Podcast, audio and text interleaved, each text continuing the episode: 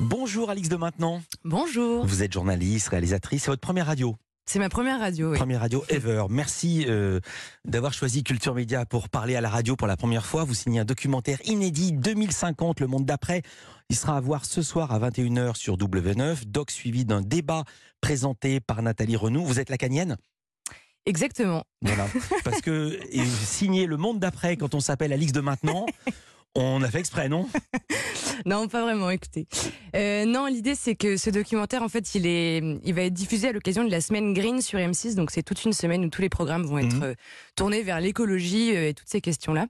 Et nous, on a choisi en fait de raconter un peu euh, le monde en 2050, en tout cas à quoi il pourrait ressembler si on continue un peu à vivre comme on vit aujourd'hui. Le doc navigue entre le présent et le futur, le monde d'aujourd'hui et le monde de demain. Première séquence, vous montrez une famille qui part en vacances à Marseille dans un avion d'une cinquantaine de places. D'abord, il ressemble beaucoup à un avion de 2023. hein. Vous n'avez pas fait d'effets spéciaux, vous avez pris un avion de maintenant, mais on comprend très bien. Mais surtout, ce qui m'a intéressé, et c'est pour ça que vous l'avez choisi, l'avion est totalement secoué, comme s'il arrivait une catastrophe aérienne, une défaillance grave, comme si c'était pris un missile. Et vous dites ceci, ils ne le savent pas encore, mais ils vont tous être victimes du réchauffement climatique. Est-ce que vous y allez pas un peu fort? Euh, je ne pense pas. Alors, le- cette scène en fait qui ouvre le documentaire, c'est une fiction. Donc Mhm. l'idée aussi, c'est qu'en fait, on imagine un scénario qui en soi euh, est, est basé sur des faits scientifiques. C'est-à-dire Mhm. que c'est des études qui nous expliquent que dans les prochaines années, on va avoir des turbulences qui vont être de plus en plus fortes, de plus en plus intenses et de plus en plus fréquentes. Donc ça, c'est un fait. Ça Ouais. arrive. Oui, mais Donc- de là, comme si on se prenait un tir de missile à cause du réchauffement, c'est vraiment. Alors nous, on l'a raconté. avéré. C'est avéré que les turbulences vont être plus fortes. Nous, évidemment, on l'a raconté sous forme de fiction, donc on a imaginé le pire de cette turbulence, qui est une turbulence vraiment Mm. très forte. Vous- Parfois, vous y allez vraiment fort. hein. Alors, vous annoncez, par exemple, euh, les maisons détruites par la sécheresse. Il y en a déjà en France. On a vu, entre-temps, vous avez vu le- le- l'immeuble qui est en train d'être détruit sur je ne sais plus quelle côte parce qu'il menace de s'écrouler. ouais. Exactement, l'immeuble signale. Les stations de ski sans, neige, on y est. Les inondations, les incendies de forêt, les algues qui tuent au point qu'il faudrait un masque à gaz pour se balader. Mais quand même, là, vous racontez les villes, nos villes, envahies par les animaux qui pourraient devenir dangereuses. On voit des panthères, des ours, des boas. Ça va pas arriver à Clermont-Ferrand. Alors des boas à Clermont-Ferrand, je sais pas. en effet, il y a peut-être pas trop de chance. Mais ceci dit, en fait, aujourd'hui, tout ça, c'est des choses qui arrivent déjà aujourd'hui. Mm. Le, le seul- la seule chose qu'on raconte nous, c'est que ces phénomènes-là, en fait, ils pourraient aller qu'en s'amplifiant dans les années à- qui viennent si on continue à vivre comme ça. C'est vrai. C'est-à-dire qu'aujourd'hui, en fait, les animaux qui arrivent dans nos villes, c'est quand même un signal assez fort. C'est que l'être humain s'est tellement étendu, en fait, on a tellement construit partout pour se loger, pour se nourrir, pour nos cultures, qu'en fait, aujourd'hui, on a détruit d'autres habitats, ceux des animaux en l'occurrence, qui du coup, aujourd'hui, viennent chercher de la nourriture facile. Et la nourriture facile, bah, c'est nos villes. Donc ça touche beaucoup euh, les zones comme l'Inde, le Bangladesh, etc. Mais c'est aussi aux États-Unis, des ours partout. On est d'accord. Vous lancez une problématique inédite. Nos avions pourront-ils continuer à décoller? Je dis, mais pourquoi ils décolleraient plus? Vous parlez du réchauffement climatique et de ses causes. On va entendre l'avis d'un expert et puis le commentaire. Ce qui est sûr, c'est que si on veut réussir à limiter euh, le réchauffement euh, en dessous de ce niveau-là d'ici la fin du siècle, il faut que les émissions baissent très fortement euh, dès les toutes prochaines années et même d'ici 2030. Alors, puisque l'avion est par ailleurs un gros émetteur de CO2 à l'origine du réchauffement climatique, il faudrait donc peut-être tout simplement envisager de réduire drastiquement notre recours à ce mode de transport. Alors cette phrase m'a étonné parce que vous dites l'avion est un gros émetteur de CO2 à l'origine du réchauffement climatique. Mais le sujet de la phrase c'est l'avion. Or c'est le CO2 qui est à l'origine du réchauffement climatique, c'est pas l'avion. L'avion, c'est seulement 2% à 4% de la pollution du CO2. Je me suis renseigné. Les transports, c'est 28,5% et l'industrie et le chauffage, c'est 71%. Mm. Euh, Pourquoi stigmatiser l'avion précisément? On stigmatise pas l'avion. En fait, on- on- l'avion déjà, il est, il est réservé en fait à une partie de la population qui est une partie euh, plutôt aisée. En fait, on se rend compte que ceux qui prennent souvent l'avion, c'est euh, une partie de la population qui a les moyens de le prendre déjà. Et en fait, cette partie de la population, c'est aussi celle qui participe le plus au réchauffement climatique.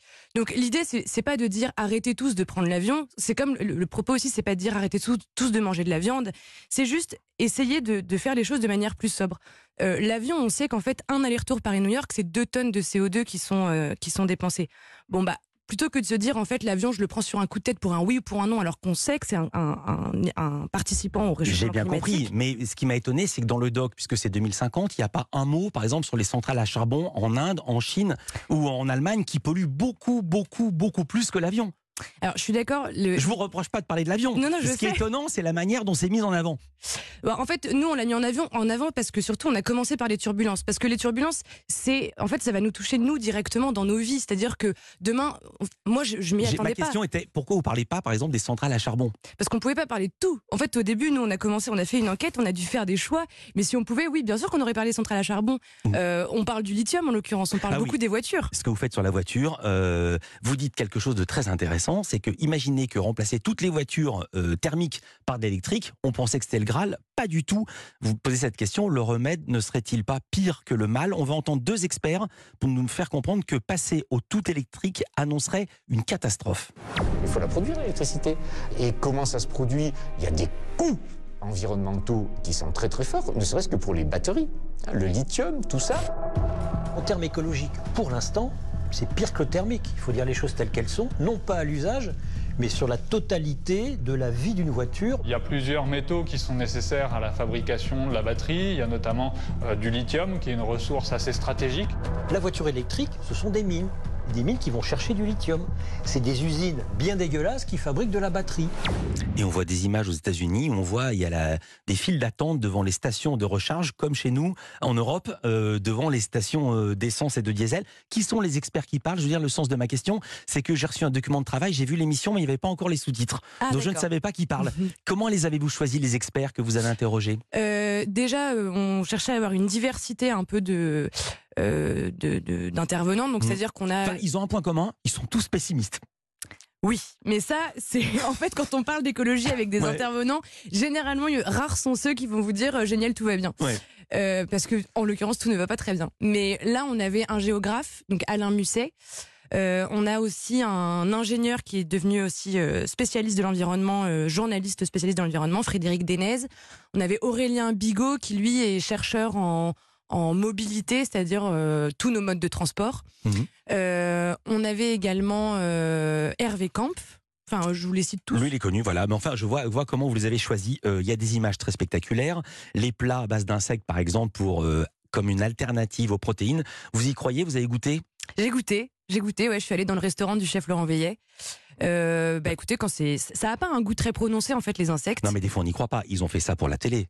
Non, je Euh, vous jure. Le cocktail branché, alors c'est un cocktail cranberry vodka, et par-dessus, ils posent des insectes comme des, des, des sortes de chenilles séchées. C'est des verres soufflés, ouais. Voilà, on dirait c'est c'est de la nourriture Instagram. C'est fait pour faire la photo. Et je vous, je vous promets que non. Je vous promets que vous pouvez aller euh, euh, dîner chez le chef Laurent Veillet et vous aurez ça. J'ai compris, mais sur le cocktail, qu'est-ce que ça rajoute au goût? En fait, ça rajoute au goût, ça rajoute pas grand-chose. Les, les verres posés dans le cocktail, ça rajoute de la mâche surtout. Donc c'est plutôt l'expérience euh, en bouche et c'est des protéines. C'est surtout ça l'intérêt des insectes. Alors, ce qui est absolument passionnant, ce que j'ai préféré, parce que 2050, on peut se dire, moi je me souviens, dans les années 80, il y avait tous les experts qui nous annonçaient la fin du pétrole pour l'an 2000. On n'y est absolument pas. Alors, c'est pas parce qu'ils ont, qu'ils sont experts et qu'ils sont scientifiques qu'ils peuvent ne, qu'ils ne se tromperont pas. Mais alors, très très puissant, ce projet pharaonique que vous montrez en Arabie Saoudite de Line, j'essaie de résumer, c'est une ville qui fait 500 mètres de haut. Mm. Mais 170 km de long et 200 mètres de large. Raconter cette chose, et c'est pas du, c'est pas de la science-fiction. Ils commencent à construire. C'est pas de la science-fiction. Le chantier, il a démarré en octobre, en plein milieu du désert euh, saoudien, donc le désert de Neom. Et en fait, l'idée, c'est que cette ville, elle puisse sortir de terre d'ici 2040. Et que d'ici 2040, on puisse y installer 10 millions de personnes. Donc déjà, c'est énorme. C'est vraiment une, euh, c'est une mégalopole, quoi. Et, euh, et l'idée, c'est qu'en fait, euh, ce soit la première ville la plus écolo du monde, selon le régime saoudien. Euh, donc, énergie, euh, autonome énergétiquement parlant, pas d'émissions de, de, de CO2, enfin vraiment un modèle exceptionnel. On n'aurait pas de voiture à l'intérieur, on pourrait se déplacer à pied, tous les, les logements et tous les bâtiments seraient superposés les uns sur les autres, ça ferait un peu une espèce de ville en 3D. Et sauf qu'en fait, il y a- il y, a plein de questions qu'on pose là-dessus, c'est-à-dire comment on vit dans cette espèce de mur un peu enfermé au milieu du désert. Parce que c'est 200 mètres de large. Pardon, c'est deux terrains de foot avec une ligne de chemin de fer au milieu ça. qui fait 170 km de long. C'est ça. Et des murs de 500 mètres de haut, donc ça fait un peu, c'est un peu une prison dorée, quoi. En Mhm. tout cas, moi, c'est ça, c'est ça le sentiment que ça m'a donné. En plein milieu du désert, où il n'y a pas d'eau, il fait très chaud, mais a priori, si on en croit les plans et les films promotionnels, bah, ça va être super. Euh, verra. et les gratte-ciels à l'envers, les gratte-terre, vous y croyez ou pas? Ça vous fait sourire Oui, ça Je l'ai fait- vu dans votre sujet, Oui. ça vous fait sourire Oui, ça me fait sourire parce que moi, je suis claustrophobe, donc j'avoue que c'est une idée à la base que je comprends pas trop euh, d'aller s'enfermer 300 mètres sous terre. Pourquoi pas Mais c'est vrai que moi, ça me paraît assez délirant de se dire qu'en fait, on a tellement construit qu'on n'a plus de place pour, pour construire. Donc, tiens, idée, on va construire sous terre. Vous verrez les images, mais ça, c'est encore à l'état de projet. C'est pas du tout avancé comme le projet d'Arabie Saoudite.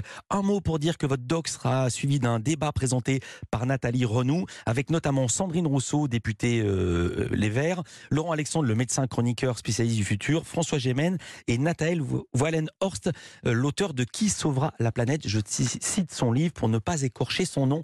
Merci beaucoup, Alix de Maintenant. Je rappelle Merci donc ce doc inédit 2050, le monde d'après, ce soir à 21h sur W9. Merci d'avoir été avec nous.